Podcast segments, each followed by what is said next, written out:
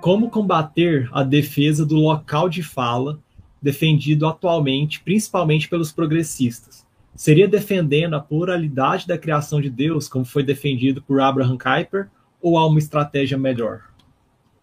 Ok. Daniel, então, é, essa questão do lugar de fala, acho que ela está inclusa num tópico político mais amplo, que é a, são as políticas de identidade, né? Então é algo aí que tem sido muito discutido, né? O próprio Guilherme aqui do Labril, o Pedro também já falou sobre isso, né? O Guilherme desenvolveu umas reflexões muito interessantes num diálogo com o autor, gente, que é muito interessante nesse tema, que é o Mark Lilla, né?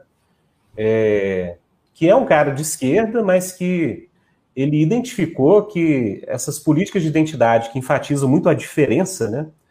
Ou seja, é, toda a ideia de justiça é a partir é, é, da experiência de um grupo específico e que praticamente não tem, fora do seu próprio domínio, uma esfera de interlocução, de entendimento global. Né? Então, acaba que a política vira uma, uma guerra entre diversos grupos com, é, digamos, discursos distintos, reivindicações de justiças distintas e é, gente, lembre-se, é um modelo político que está muito por trás aí das agendas políticas LGBTS, né?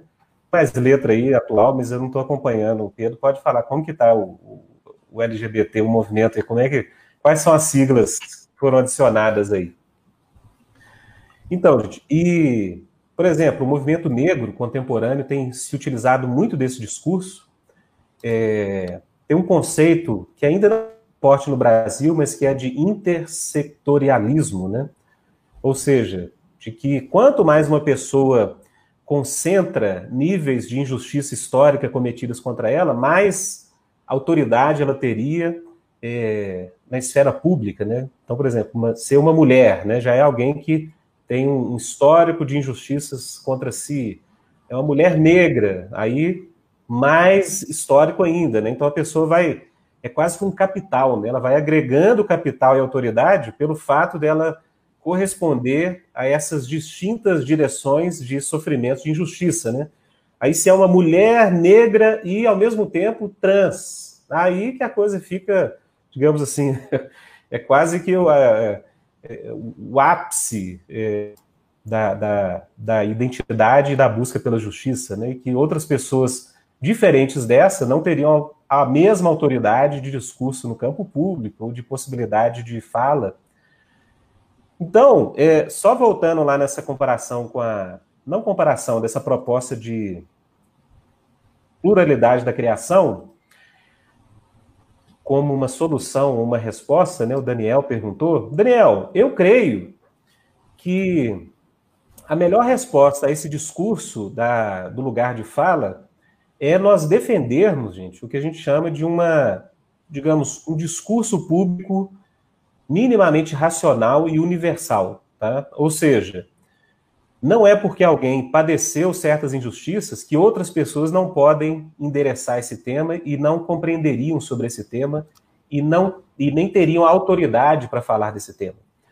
Então, algo que é, diz respeito a isso, gente, é o, o famoso logos, né?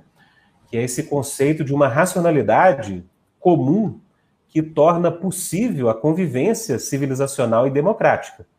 Então, gente, o, a política de identidade e esse movimento de é, lugar de fala é, uma, é um atentado contra qualquer ideia de racionalidade humana comum, tá?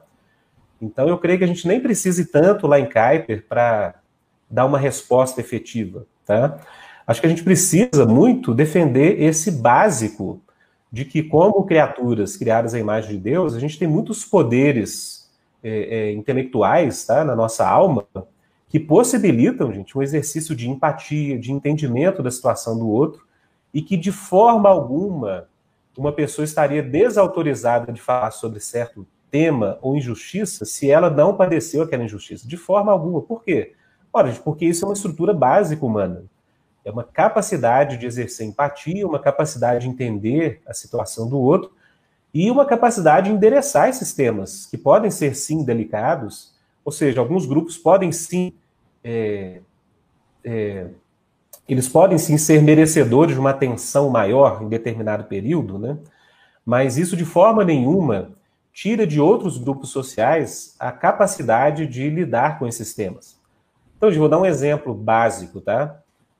Por mais que houveram, ou por mais que houve pessoas que eram negras nos, nos movimentos abolicionistas, gente, os principais abolicionistas eram homens ocidentais brancos, né?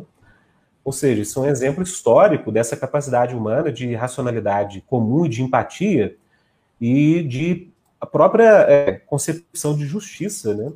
Então, se você vai dizer que a abolição que foi iniciada pelo movimento inglês de Wilberforce, ela foi, não foi legítima porque partiu de, principalmente, né, a figura de um homem branco.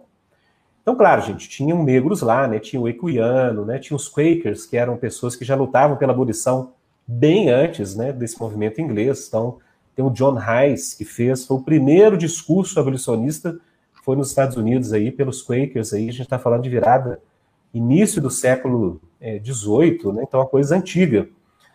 É, então, eu acho que a melhor forma de contrapor esse discurso da, do lugar de fala é a gente defender, gente, a capacidade racional humana de um discurso comum. E que se a gente negar esse direito humano universal de exercer empatia, de lutar por justiça e de entender a situação do outro, a própria democracia se torna impraticável. Né? Então, se tudo só pode partir de um lugar de fala específico, gente, a democracia acabou.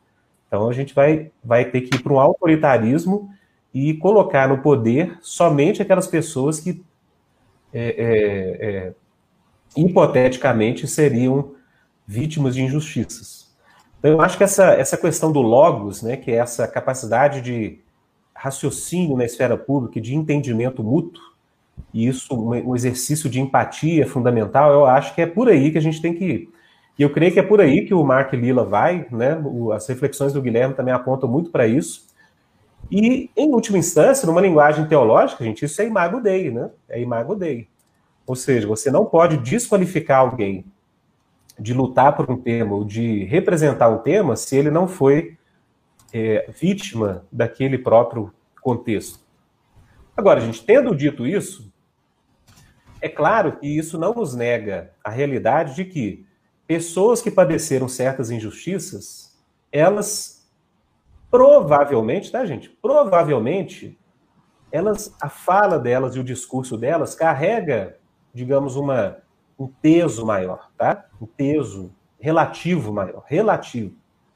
Então, assim, quando a gente fala de racismo, é importante a gente ouvir a comunidade negra e deixar com que os negros falem da sua experiência.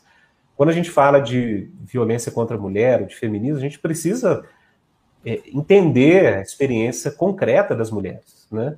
Então, assim, não é nos extremos que a gente vai encontrar uma solução. Então, a gente deve, sim, ouvir aqueles grupos que é, se consideram injustiçados em determinado tempo, né? Porque a história revela que muitas injustiças foram replicadas por várias gerações por não dar ouvidos e não essas, essas, esses grupos não terem voz.